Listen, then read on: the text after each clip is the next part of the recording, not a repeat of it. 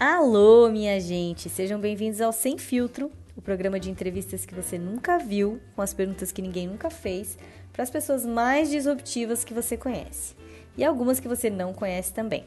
Eu sou a Lana Trauzinski, uma pessoa que está conspirando por um novo paradigma, trazendo aqui uma virtude que eu acredito ser fundamental: a transparência. O podcast Sem Filtro já esteve entre os 25 mais ouvidos do Brasil na categoria e essa é a nossa terceira temporada. A única premissa continua sendo sinceridade absoluta e entrevistas inspiradoras, disruptivas e altamente compartilháveis. Se você quiser participar ao vivo desse podcast e fazer perguntas aos convidados junto comigo, é preciso ser um membro ressonante da comunidade Oasis o seu refúgio vibracional nesse momento de transição planetária. Para saber mais e se tornar um membro, entre no Instagram, arroba Recalculando a Rota, ou assine a minha newsletter no recalculandoarota.com.br. A convidada de hoje é fundadora da Human Code, uma empresa que contribui para que as pessoas se conheçam e se entendam profundamente e utilizem as próprias potencialidades ela atua como mentora de lideranças, oferecendo entendimentos de fluxos, tendências e suas repercussões nos cenários futuros. Acima de tudo, ela foi uma das primeiras mulheres que, sem eu conhecer previamente, eu ouvi, eu escutei falar e imediatamente me coloquei em um lugar de aprendiz. Assim, eu disse, na mesma hora eu disse, opa, eu tenho muito para aprender com essa mulher. Então, é uma pessoa que, que tem autoridade na aura, e é uma coisa muito impressionante. Bem-vinda ao Sem Filtro, Márcia Lerina. É uma honra para mim te ter aqui. Finalmente vou poder fazer todas as perguntas que eu quero. Coisa boa, muito obrigada. Estou muito feliz de estar aqui. Maravilha. Márcia, como tu chega aqui hoje? Em que estado de espírito? eu acho que eu poderia dizer que eu estou hoje vivendo um dia de paz, mas também um dia de muitas provocações, porque de manhã cedo entrei em contato com muitas questões internas e eu pensei que isso vai ser muito proveitoso para a conversa de agora à tarde também, né? Sim. Tomara, né? Tomara que as suas questões internas sejam agora de. será, será para todos. Mas antes de mais nada, para a gente entender melhor, eu queria que tu falasse um pouquinho sobre a Human Code, que é uma ferramenta que foi criada por ti, né? Eu queria saber se ela foi canalizada, no que que ela foi baseada, assim, se é uma numerologia ou se é um, um código próprio, assim, que tu criou. É, talvez aí eu, eu dou um passinho para trás, Alana, para trazer um, um contexto, né?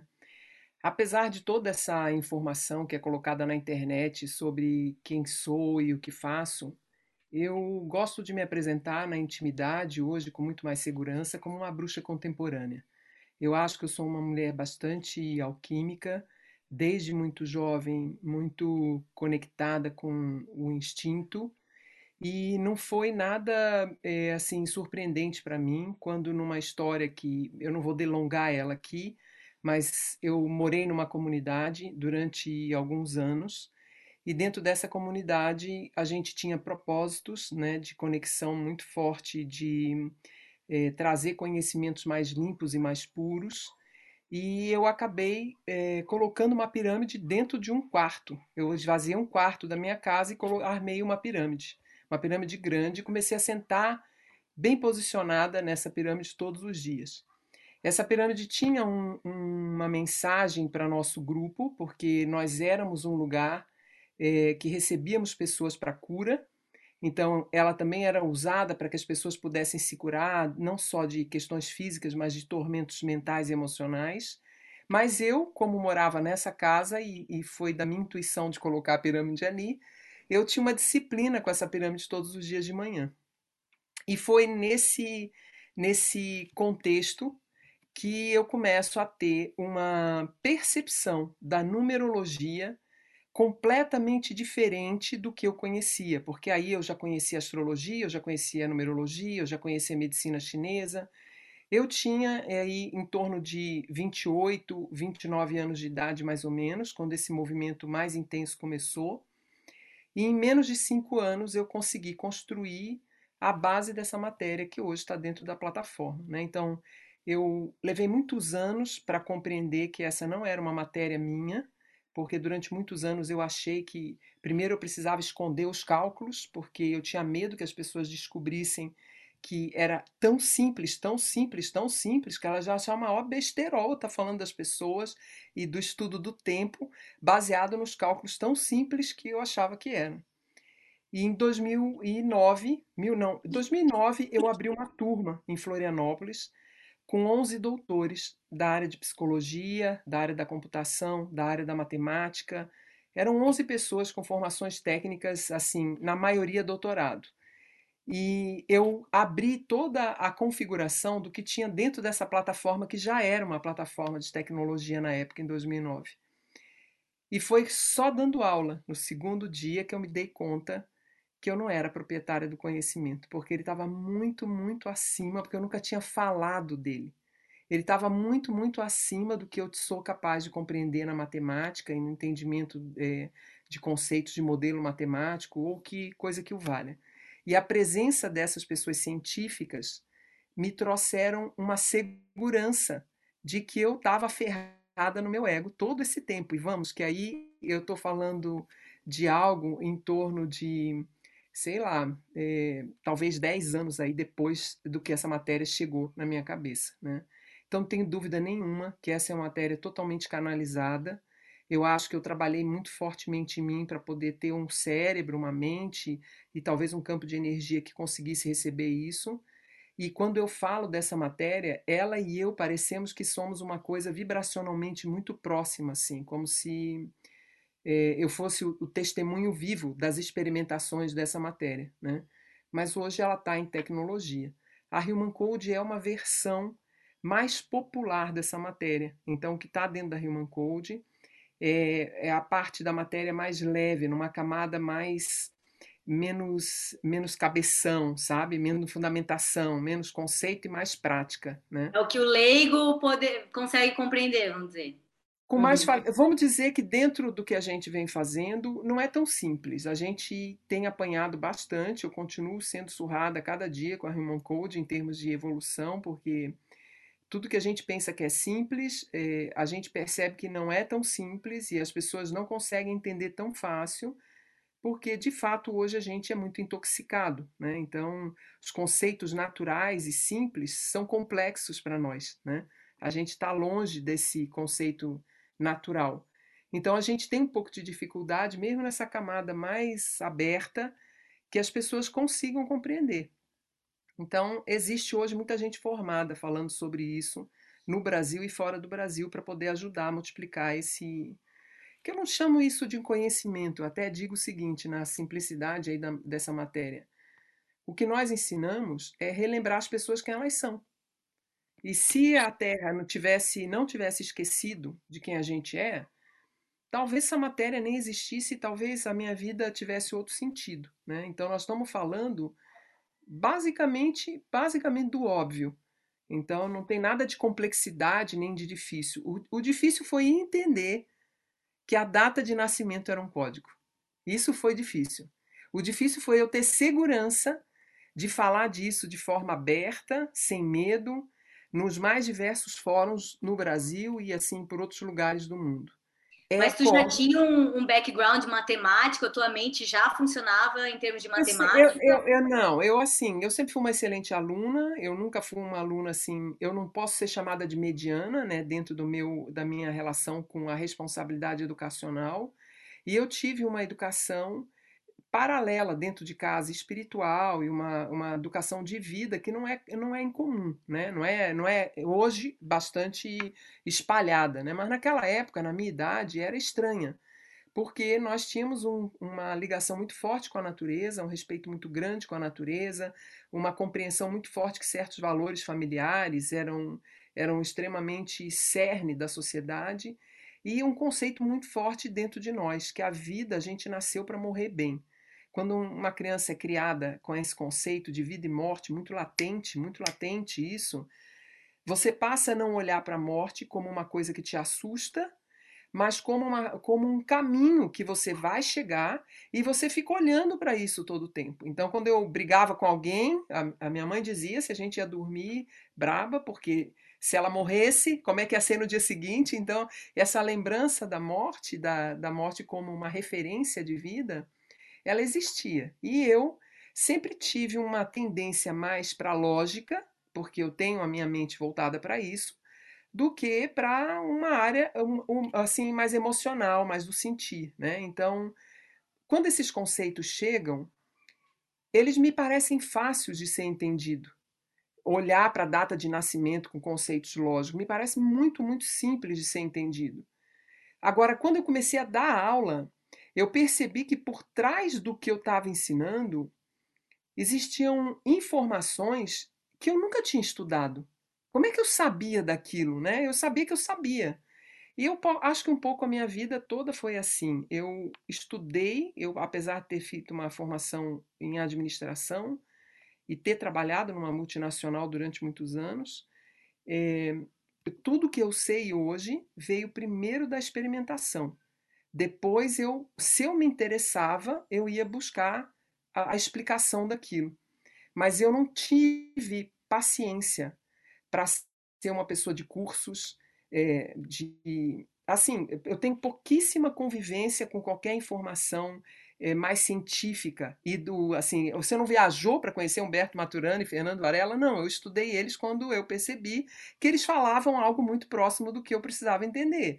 Margaret Whitley, eu fui entender quando eu comecei a fazer uma palestra alguém disse: "Mas você está falando um conceito muito próximo Margaret Whitley". Nunca tinha ouvido falar. Aí, então assim, é, a minha vida foi muito mais experimentação do que, do que a visão eh, de buscar esses conceitos como conhecimento, né? Então, eu uhum. acho que isso facilitou muito eu acreditar na recepção de um conhecimento, sabe? Porque aí não tem contestação, né, também, é muito bom, né? Quando, tipo, é, é a tua experiência vivida, não tem contestação, não interessa, né? Tipo... Mas, mas até um certo momento, Alana, eh, foi interessante porque eu convivia muito com os bicho grilo quando essa matéria chegou, né? Uhum. Eu estou numa multinacional inglesa, numa posição legal, e aí eu saio dessa multinacional por causa da vinda desse conhecimento e da vontade de mudar o mundo. Isso era a convergência harmônica de 87, o alinhamento dos planetas. Eu tenho uma filha, essa filha me mostra que eu não vou conseguir educar uma criança trabalhando do jeito que eu estou trabalhando, e fica tudo incompatível. Eu dou um tilt e eu largo o casamento, largo o emprego, compro uma casa numa cidade aqui do lado aqui da, da, do lugar onde eu moro e formamos uma comunidade, né? Um grupo e formamos uma comunidade. Então, essa matéria chegou nesse ambiente espiritual, num ambiente que rezava, que meditava, que tinha um grupo, blá blá blá. Foi assim que começou. Só que dez anos depois, quando eu comecei a sair desse ambiente e vim para o mundo, o medo o medo de falar sobre isso, o medo de contar como essa matéria chegou, o medo de.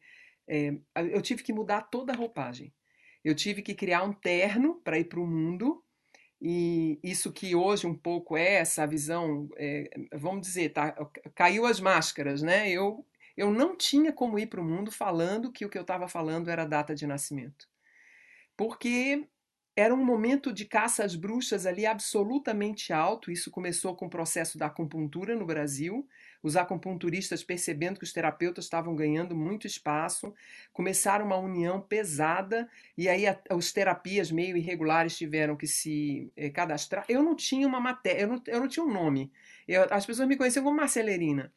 Mas eu fiquei muito receosa com os ambientes que eu fui atraindo, famílias empresárias, ambiente corporativo, gente toda fundamentada na ciência, e eu, uma esotérica de plantão, que andava com uma trança até o meio da cintura e de bota no meio do mato, nessa, nesse mesmo lugar onde eu estou agora, né? Passando uns dias de descanso. E eu comecei a andar com, assim, uma roupa toda travestida, né? Eu parecia um travesti mesmo, porque eu sou uma mulher de 1,80m, então é, comecei a andar com ternos e pintar unha. Todo o meu povo ali, que era a minha turma, olhava para mim e dizia: Loqueou, loqueou, ficou maluca. E eu comecei a pintar o cabelo de quatro. Eu nunca tinha pintado o cabelo aos 40 anos de idade. Aos 40 anos não tinha tido um secador de cabelo. Eu comprei meu primeiro secador aos 40 anos. E eu fui para o mundo com a cara e com a coragem que eu tinha. Não fui mentindo, mas eu fui escapando de responder essas perguntas de uma forma direta. Sempre que a pessoa perguntava, eu falava esse, essa apresentação da bruxa, bruxa contemporânea, blá blá blá, e a pessoa dizia: Ah, mas isso aí é espiritualidade, isso aí você intuiu.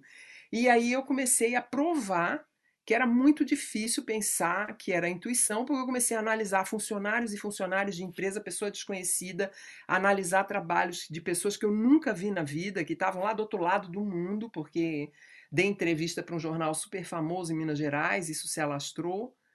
Então, assim, eu tive muito medo quando eu comecei a ter contato com o mundo, juntou o meu medo de ser é, escrachada, né, como alguém da espiritualidade, e um conceito de que espiritualidade não se cobrava, estava dentro de mim também. Eu tive que superar esse, essa situação, porque eu sempre cobrei um preço muito alto pelo meu trabalho. Eu acho que isso impunha um certo valor, um certo respeito ao que eu estava fazendo. E e assim, juntou-se isso com os meus medos, né? Os medos da Márcia, não só os medos que o coletivo tinha das bruxas, dos conhecimentos espiritualistas, mas também eu, boa capricorniana, cheia de responsabilidade, como é que as pessoas iam me julgar, né? Eu saída de uma universidade, tendo trabalhando numa multinacional, trabalhando com uma coisinha ali esotérica, né? Então, só em 2009 isso tudo começa a mudar muito. Sabe, Alana? Porque se a gente não envelhece, você não tem a chance de repassar as mesmas fases de vida e melhorar o que você fez, entendeu? Então, 62 anos, eu não tô nem aí o que, que vão pensar de mim, ou se eu vou falar, não tô nem aí, sabe por quê? Não tô nem aí. Eu já entendi que a vida é sobre meu desenvolvimento. E eu preciso, como meu desenvolvimento está íntegra comigo. Então, eu não posso ficar escamoteando as coisas e mostrando coisas que eu não tenho a mínima noção do que é, porque eu vou ficar de bunda de fora se eu começar a falar besteira aqui, dizer que a fundamentação disso veio da lógica de não sei da quando. É, é muito trabalho, é a linha mais reta.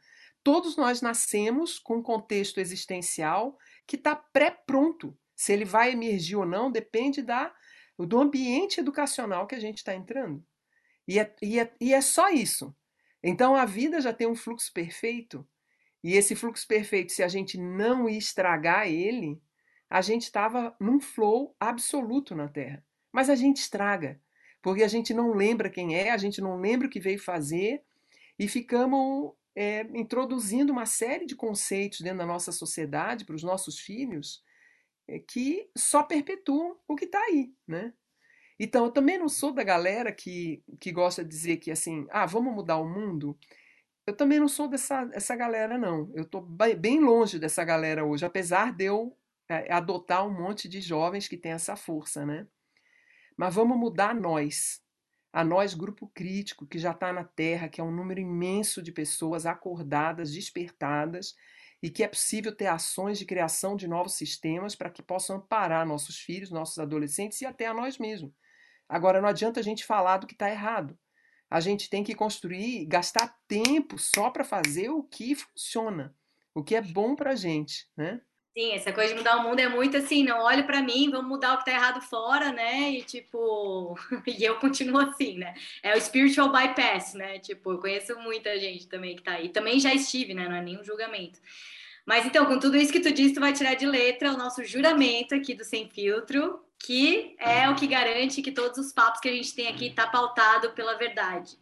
Então, você jura ser 100% sincera, mesmo que isso destrua a sua reputação, Márcia Lerina. Uau! no coração, como é que fica, né? Eu juro. Eu juro. Eu juro.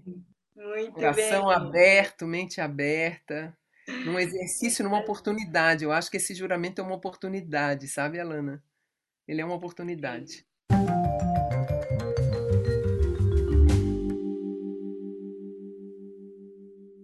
E agora uma pequena pausa no podcast para o nosso depoimento sem filtro.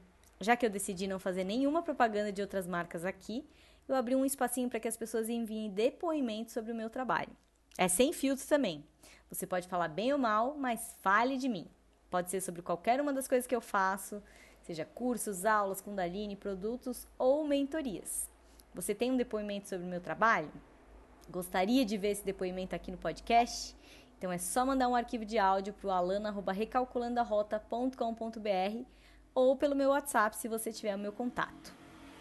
Olá, meu nome é Daisy, eu trabalho com desenvolvimento do ser e há muitos anos que eu já pratico yoga. E é a primeira vez que eu pratiquei essa modalidade da Kundalini Yoga, primeiro contato que eu, que eu estou tendo com a Kundalini Yoga é agora através da Alana. E tem sido muito, muito especial essa prática. É, ela, inclusive, tem melhorado a prática das outras modalidades de yoga que eu pratico. É, eu senti uma diferença muito grande corporal, uma vitalidade física maior, tonicidade nos músculos, a respiração, né? A minha capacidade respiratória se ampliou muito e também a mente eh, voltou a se focar mais e ficar mais centrada. Então eu senti um ganho muito grande nessa prática de Kundalini Yoga. Ela tem cada dia mais me trazido benefícios, me trazendo mais e mais reconhecimento de mim mesma e essa amplitude de olhar também para a vida.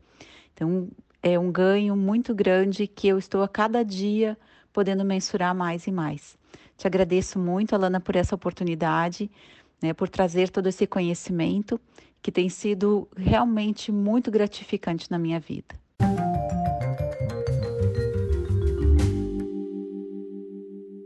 Bom, pelas todas as conversas que a gente teve, né, é, eu percebi que grande parte dos teus clientes são, na verdade, lideranças, são líderes de empresas, de movimentos.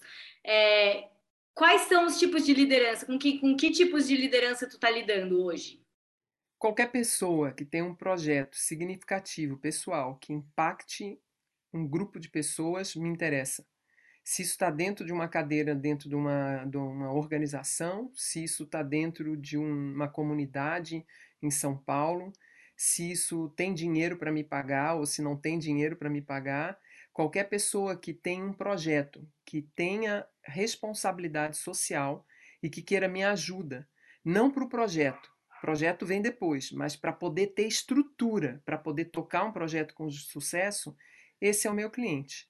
Lógico que acaba que eu, para eu poder dar muita credibilidade a essa ferramenta, eu não pensei sobre isso, tá? Eu não pensei. Eu depois que eu vivi isso, é que eu consigo contar que isso aconteceu assim. Eu fui para lugares muito difíceis de serem é, é, abertos para pessoas como nós, os anormais, né? Os ET.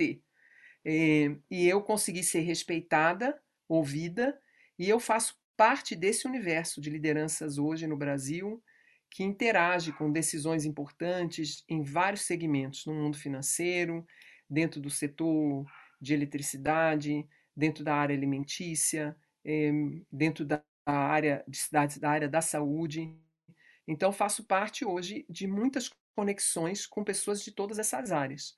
Mas é, não é que eu escolho isso. Eu escolho qualquer pessoa que tenha um projeto que possa, de alguma forma, impactar. Isso me agrada, brilha meus olhos, poder a ajudar as pessoas, porque eu estou interessada na criação de uma nova teia de relação para a Terra, né? Então é aí que eu quero colocar meu tempo. Maravilha. E na tua percepção de hoje, o que que faz um bom líder? Quem são os líderes assim que tu hoje tá acha que estão liderando de fato, né? Porque tem gente liderando para todo lado, mas nem sempre para né, para um caminho construtivo, vamos dizer. O que que faz um bom líder nos tempos de hoje? Primeiro que eu acho difícil ser bom líder nos tempos de hoje, sabe, Alana? Acho que é um, assim, um enorme desafio. Mas talvez nessa experiência que eu vivo, eu diria que um bom líder é a pessoa que tem a mente aberta para poder olhar para os dois mundos: o mundo de dentro, que é o mundo de dentro dele, do propósito que ele traz, da evolução e compromisso de evolução que ele tem com ele, e olhar para o mundo de fora. Se ele tiver essa abertura, ele vai buscar recursos, informações, conhecimentos e ele vai conseguir ser uma pessoa com mais interesse, sabe? Para exercer o poder dele em todas as partes da, da vida dele. Ter a mente aberta para poder olhar para o mundo diante desses dois, desses dois ângulos, né? Isso talvez, talvez, leve uma pessoa, homem ou mulher, a ser aí um bom, uma boa liderança. Eu tenho muito interesse em saber também a tua leitura do, desse momento planetário que a gente está vivendo, assim, como tu está interpretando esses acontecimentos, essa pandemia que a gente passou, toda essa, essa, eu sei que, né, isso é, é, um, é uma resposta com muita, muitos contextos, mas de, né, o que, o que tu sentia aí? Qual é a, tua visão do momento planetário que a gente está vivendo? A matéria da Human Code, ela, ela tem como centro dela principal é, ajudar as pessoas a entenderem as etapas da jornada que elas estão vivendo. Então, como parte do nosso conhecimento, o que, que a gente faz? A gente estuda o tempo, os ciclos de tempo, e a gente chama os circuitos de tempo, que são um grupo de anos, né, que trazem aprendizados para o coletivo e que vão aí energizando o desenvolvimento individual de cada um. E a gente vai olhar depois, dentro da Human Code, o que, que esses aprendizados têm com cada pessoa e dando estratégias para ela. Então, nós somos obrigados a entender de uma forma antecipada as tendências de para onde a gente está indo. E há uns anos atrás, isso era talvez 2005, 2006, quando eu abri esse estudo, e esse estudo eu compartilho ele com alguém que estuda mercados financeiros no mundo também e com um psicólogo social para ver se as tendências que eu estou encontrando na evolução dos números e das gerações também é aquilo que essas pessoas estão olhando nas suas ferramentas. Então, eu encontrei a partir de 2005, 2006, um processo bastante disruptivo que ia durar até 2016. E esse processo ele se apresenta muito forte em 2007. Todos os clientes que me acompanhavam já sabiam dessa informação, eles foram recomendados a cuidar com as estratégias de investimento, a cuidar com as operações das suas companhias, para que a gente pudesse receber esse momento, que era um momento onde um grande volume de estruturas no mundo iria fragilizar, permitindo que uma, um volume muito grande de humanos tivessem consciência de que esse sistema abriu comportas para a mudança. Não necessariamente que as mudanças iam aparecer. De 2017 até 2025, 2026, a gente tem um período de elevação de inteligência, de elevação da consciência. É um momento onde os campos energéticos da neurociência, do entendimento do cérebro, da, da possibilidade de acesso de processos criativos. É um momento muito gerador, porque a pessoa pode dizer assim, mas Márcia, a pandemia foi agora, mas a casa caiu, gente, já, já lá atrás. A casa já caiu lá atrás. O que nós estamos vivendo de 2016, 2017 para cá é cada vez mais a constatação de sistemas muito frágeis para sustentar a, o nível de evolução que a gente pode alcançar como seres humanos, né? E, e, o tanto de responsabilidade que a gente tem por todos os outros ecossistemas que giram em torno da vida na Terra e giram em torno desse sistema, né? Desse sistema solar onde a gente está e o impacto disso nos universos.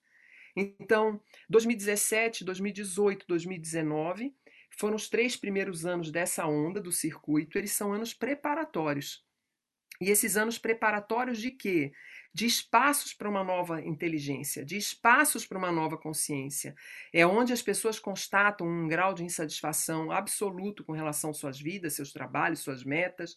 Elas começam a ter uma sensação de falta de confiança com o avanço dentro das plataformas onde elas estão. Isso num movimento coletivo. Não interessa se você mora, sei lá, em São Luís do Maranhão, se você mora na França, em qualquer lugar.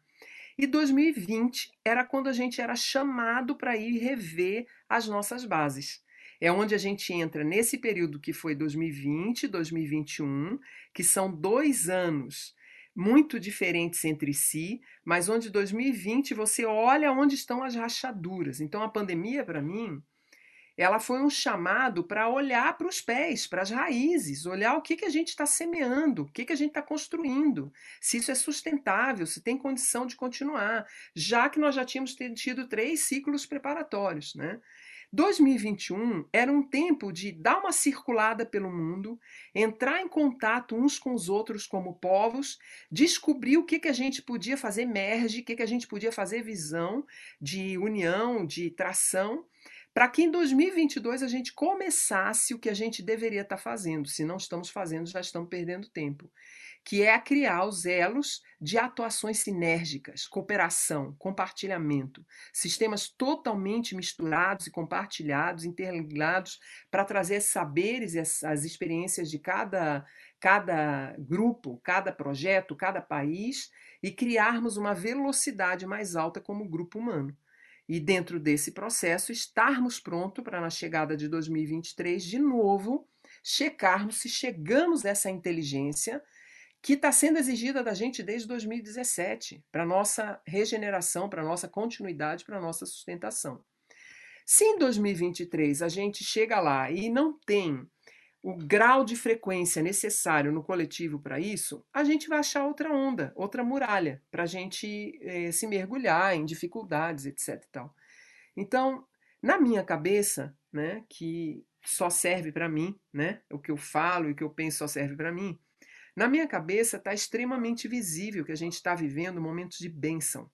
Bênção porque toda vez que a dor e o sofrimento se apresentam para nós, fica muito mais fácil no sentir da gente tomar consciência e essa consciência fazer a gente ter escolhas, porque você não faz escolhas sem consciência. Então, é no sentir, é nas mortes, é na doença, é na ruptura, é na quebra, é na dor que a gente sente no físico, e isso faz, se a gente não tiver medo da dor, se a gente não tiver medo da desestruturação, que eles são sempre sinais de uma, de uma disfunção né, da sociedade, de uma disfunção do nosso corpo, a gente pode se apropriar desse momento sem querer fugir dele, sem querer esquecer ele, sem querer virar vítima dele. A gente pode dizer: opa, que que é isso? Não é isso que eu estou querendo criar. Olhar para dentro da gente e ver que instrumentos internos estão sendo é, tratados e cuidados para que a gente crie do lado de fora um sistema mais inteligente de vida, né? que não é isso que a gente vem fazendo na Terra. Então eu olho esse momento com muito entusiasmo, com muita gratidão e com muita abertura. Porque a oportunidade que eu estou tendo, Alana, de subir para outros níveis de compreensão sobre a minha pessoa, eu não teria eu não teria com esse trabalho, com esse movimento que eu vinha fazendo. Então, assim, foi um momento para mim regenerativo, sabe? Um momento de rever minha postura, de rever minha comunicação, minha fala, de rever o quanto eu estou me interligando com outras pessoas. E eu acho que o que eu estou fazendo, né, na minha percepção, é um bom caminho para quem realmente quer criar uma nova fase de vida, né, dentro desse momento que é um chamado para você viver de outro jeito, né? novo paradigma começa com mudança de olhar, né? Já é, o primeiro passo é a mudança de percepção. Muito legal isso. E como tu vê o papel da mulher nisso tudo, né? Porque tu é uma mulher bastante young também, né? Que enfim que lida com um monte de lideranças masculinas e tudo mais, mas tu também tem uma presença amorosa, né? Que eu percebo que talvez tenha sido conquistada também com o teu amadurecimento, né? É, então, como tu percebe o papel porque eu, eu sinto né, que cada vez mais as mulheres têm um papel nessa nova liderança, né, desse, dessa nova maneira com, qual, com a qual a gente precisa viver. Assim. Então, eu queria perguntar um pouco sobre essa, essa tua jornada de cura, dessa tua relação com o feminino, e como que tu vê a atuação do feminino na construção desse novo paradigma. Eu espero não apanhar aqui, tá? Vou me proteger para não apanhar. Eu fui guia de círculo de mulheres durante muitos anos. Em 2006, eu senti que eu precisava mergulhar muito na minha autoridade pessoal dentro do universo de mundos densos. E eu fechei essa porta e eu, eu declarei isso em todos os círculos, que eu precisava de um tempo para ir viver o meu lado masculino lá com os homens. E eu formei círculos de homens num mundo corporativo, com executivos de alto nível, onde eu era a única mulher trabalhando com eles do mesmo jeito que eu trabalhava com as mulheres. E eu fiz isso até a pandemia chegar, até 2019, né? E eu tenho uma percepção hoje que eu preciso voltar de novo a me unir com as mulheres, porque eu sinto nessa minha experiência que quando os homens encontram mulheres centradas, mulheres que não usam seu poder com sedução, não usam seu poder com manipulação, usam com cerne, com honra. Eles têm uma capacidade de virar a chave muito rápido no aprendizado deles. Eles são muito objetivos, eles são determinados, eles querem ir para outros lugares. Não é fácil encontrar mulheres assim. Quando a gente eh, começa a se unir dentro dessa nossa grande rede do feminino, a gente percebe uma coisa muito, muito séria a gente está querendo sair da terceira dimensão para a quinta e esquecendo que a quarta é coração. E que a gente não vai fazer isso sem curar o cardíaco. E a maioria das mulheres hoje são filhas de um sistema patriarcal, de um sistema que a violentou, que criou nela um traje dos seus poderes, das suas forças, das suas competências. Nós somos todas, todas filhas de casas se não dentro das nossas casas e da nossa família, dentro da nossa sociedade de subjugação. Enquanto você assiste em 2022 no Netflix homens pedindo às mulheres em casamento, que ficam lá ansiosas, esperando que venha um pedido de aliança, isso é uma reverência ao processo de submissão das forças e da integração entre homem e mulher. Eu sinto que esse tema de empoderamento feminino é um risco muito grande da mulher pensar que ela está num caminho bem entrilhado do desenvolvimento dela. Eu me arriscaria a dizer e a convocar as mulheres a dar um passo para trás, respirar fundo, meter a mão no, no centro do peito e sentir se o avanço que elas estão fazendo, ele está olhando o recorte ou ele está realmente conectado com o mais profundo da alma, no sentido de que nós somos geradoras de uma nova sociedade baseada no amor, só no amor. Então, eu, eu sinto profundamente a mulher atual exausta, exaurida, assim, adoentada fisicamente, de um desgaste de energia e com ego lá na puta que pariu, me desculpa, mas com ego lá em cima, pensando que está podendo. E isso, quando você entra dentro das organizações, quando você entra dentro dos sistemas hoje que estão estruturados, nós, a nossa raça, somos um dos maiores impedidores dos avanços das novas coisas, por causa das nossas resistências, dos nossos apegos e da nossa falta de preparo para funcionar com base no amor. Então, eu estou seriamente preocupada se eu, né, como parte desse grupo, se eu estou realmente conectada com o meu coração. E eu chamo a cada mulher hoje que tem a sua liderança a repensar isso. Eu tenho hoje, dentro do meu tema de terapia, esse é o tema que mais me, me chama a reflexão. Até que ponto eu estou agindo realmente centrada num desejo genuíno da minha alma, naquilo que eu gosto, sem buscar ser amada nas carências das minhas feridas infantis. Porque nós sabemos que as dores do homem, do masculino, elas estão ligadas a outra coisa, uma ausência da figura paterna. Há uma falta de noção completa do que é ser homem, saudável e equilibrado.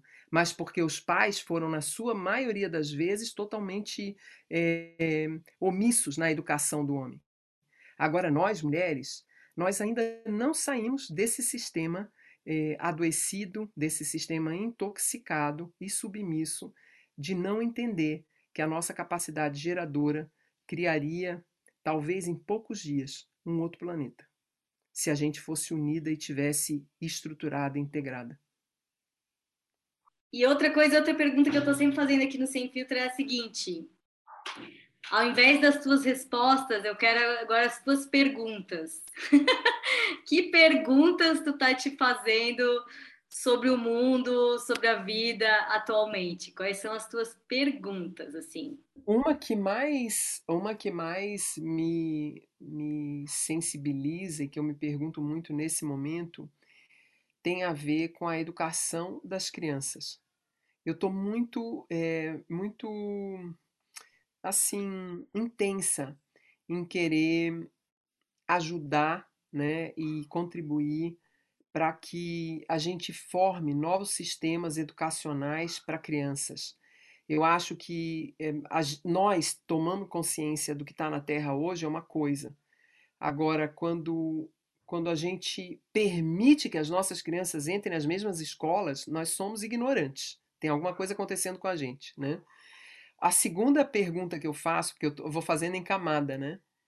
Gente, onde a gente vai parar com essa evasão escolar à vida hoje no Brasil com a adolescência? Onde a gente vai parar? O que vai acontecer com esses jovens que não estão querendo estudar, não estão querendo fazer nada, não tem cursos, não tem é, nenhum tipo de projeto que abrace essa juventude, ensine eles a empreender? O que vai acontecer? Que, tem alguém fazendo alguma coisa em algum lugar? Né? Eu tenho muito fortemente essa pergunta. Agora, comigo, essa pergunta do mundo, né? Agora, comigo, a pergunta para mim que ressona agora é qual é meu próximo passo? Eu eu tô eu tô atenta buscando a resposta a essa pergunta. Qual é meu próximo passo? Para me entregar a esse fluxo que vai se apresentar, tenho certeza. Eu faço a pergunta muitas vezes, né? Uhum. Tu, vai, tu vai fazendo a cada passo, vamos dizer, ou sempre é que, te. É que eu sinto, eu sinto uma fase nova, Lana. Eu sinto uma fase nova. Eu sinto que pós-pandemia, toda e qualquer pessoa com esse, essa consciência que nós temos tem que se reposicionar. Não adianta, não, vai, não dá para ficar no mesmo lugar. Então, eu estou me preparando para esse reposicionamento. Eu estou aqui né, no meu sítio, assim, saindo muito pouco daqui, conectada com esse momento, sentindo que tem uma camada sendo revestida em várias pessoas que eu estou ligada. E eu acho que um grande grupo vai dar um novo passo. E eu sei que eu faço parte desse grande grupo. Eu não sei que passo é esse, mas eu estou disponível, eu estou aberta, eu estou interessada, eu estou entusiasmada, eu estou à disposição. Maravilha, eu me sinto bem parecida contigo agora também. Eu sinto que tipo algo está para emergir e que eu também estou pronta, não sei o que é, mas estou no fluxo e sempre me colocando muito nos espaços assim. Enfim, se, é, se né, o que quer que aconteça, que, que, eu, que eu seja lembrada, assim, porque eu estou me colocando também em todos os espaços. Assim. É, tem aqui uma, tem uma parte do Sem Filtro que é, a gente chama de rapidinha, onde tu responde com uma palavra ou uma frase no máximo. É, né, que é, é mais um bate-bola, assim. Então vamos lá. Uma mulher livre sabe amar. Para sair da Matrix. Consciência. Tua característica mais autêntica. A verdade. A tua deusa favorita? Diana.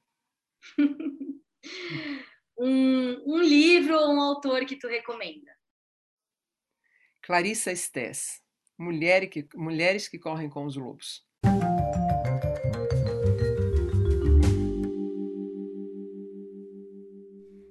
E agora, ouvidos bem abertos para mais um depoimento sem filtro. Oi, é, eu sou Daniela, eu trabalho com expansão da consciência e eu faço mandalas vibracionais personalizadas. E eu participo da comunidade Oasis da Alana é, desde o começo. E o Oasis para mim é um, é um portal por onde a gente acessa ali uma realidade paralela, é, com uma vibração super elevada. É uma amostra do que está disponível em termos de novas formas de viver nesse mundo, mas usando os nossos potenciais que foram suprimidos, né? E que juntos ali a gente está é, aprendendo a reativá-los. É, é, super difícil descrever com palavras o que acontece no, nesses encontros e mas o que a gente está ancorando ali, com certeza é alguma coisa muito especial que todo mundo devia experimentar.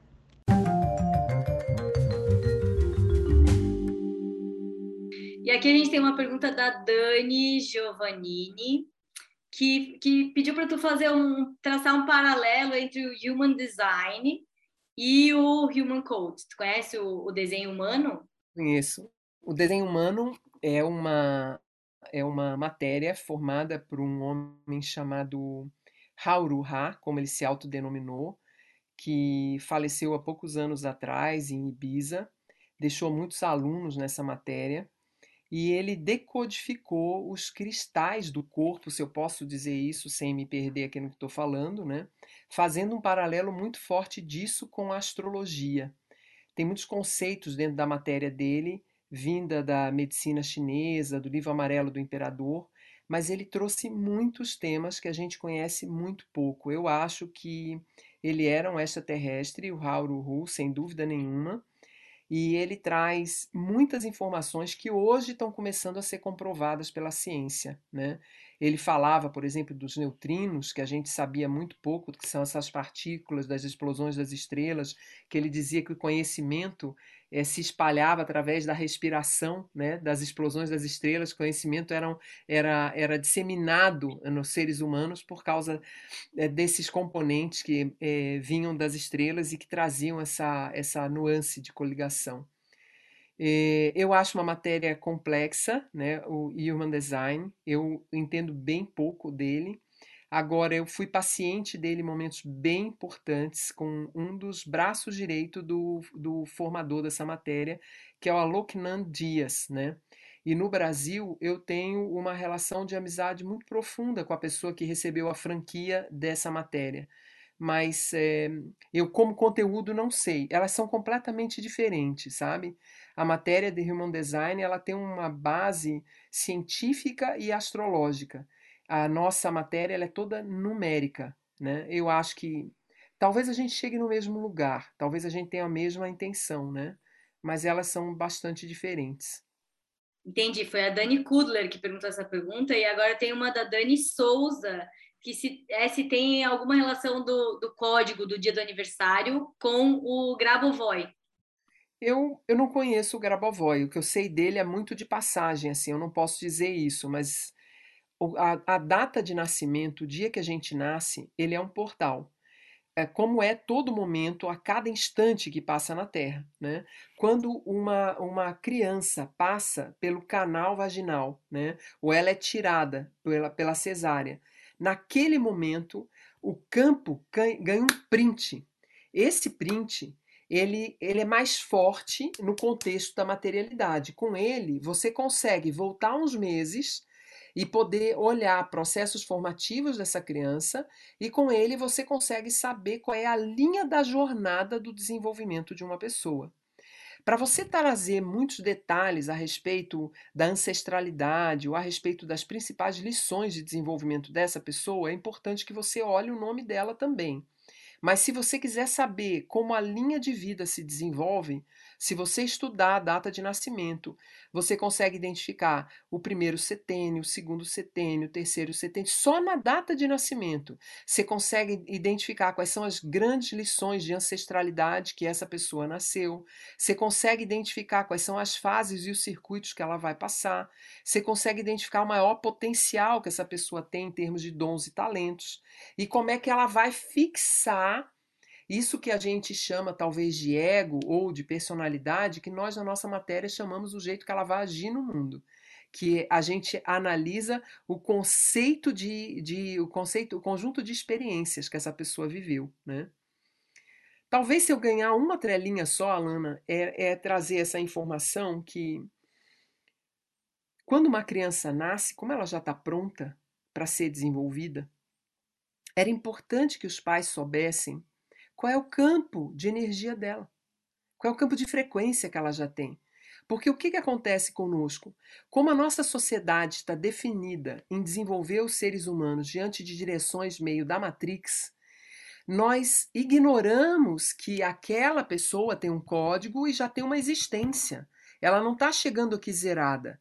E aí a gente vai educar ela na ignorância de quem é esse campo de frequência. E quando você faz isso, você incorre de impulsionar, você como autoridade para essa criança, você incorre de impulsionar essa criança para conceitos de certo e errado para ela. E são esses conceitos que estão atrapalhando a gente de exercer o poder que a gente já tem. Toda criança nasce com confiança. Toda criança nasce com eixo saudável. É a nossa educação que entorta o desenvolvimento da criança criança, porque não oferece para a criança a liberdade. essa ausência do controle que a gente precisa dar aos nossos filhos para eles poderem manifestar o que eles são e só rechearmos eles de conteúdos e informações para que eles se sintam mais fortalecidos naquelas tendências que já são a potência dele. Todos nós temos um core. Sem saber o core, nós vamos educar qualquer ser humano de forma errada. Qualquer que seja. Então, por mais que a gente esteja falando em mudança no mundo, não haverá mudança enquanto a gente estiver educando os nossos filhos com tamanha ignorância. Tá, e aí faz como? Faz um, faz um mapa? Um mapa do nascimento? Como é que eu faço para fazer você das... tem muitas Você tem muitas ferramentas hoje no mundo para estudar isso. A nossa é uma delas. Mas você pode pela astrologia, você pode pela numerologia, você pode vir pela Human Code, você pode ir pela constelação familiar antes mesmo do seu filho nascer para ter informação de que campo que está sendo trazido. Tem muitos instrumentos na Terra. O que falta é os pais terem noção de que eles não podem confiar no que eles olham. Eles não podem confiar que eles estão tendo uma visão de nome, data de nascimento, que o filho nasceu, mesmo que eles escolheram a data, e que eles são os fodões dono daquela criança. Nós não somos dono de criança nenhuma. Cada criança é um adulto em desenvolvimento. Será um adulto. E é um adulto em desenvolvimento, mesmo quando nasceu, acabou de nascer. É um adulto em desenvolvimento. Para você saber que adulto essa pessoa vai ser, você precisa entender quem é esse adulto que você recebeu na sua casa e que você vai ajudar a desenvolver. Então, é importante essa consciência de buscar um olhar mais profundo, seja de guias espirituais, seja de centro espírita, seja da apometria, de qualquer lugar que você quiser, mas busca recurso. Olhe um pouco mais além do que só a imagem física do seu filho. Porque aí você vai obter informações de tendência, se essa criança e deixar ela aberta e livre para ir manifestando o que ela gosta, e se ela gostar de coisas que você acha que ela não vai ganhar dinheiro, cuidado com a sua cabeça doente. Cuidado com a sua cabeça doente, porque a gente precisa deixar nossos filhos livres, né? Então, eu sou muito, eu sou muito conectada com esse tema. Esse é um tema que mexe muito com a minha alma. Demais.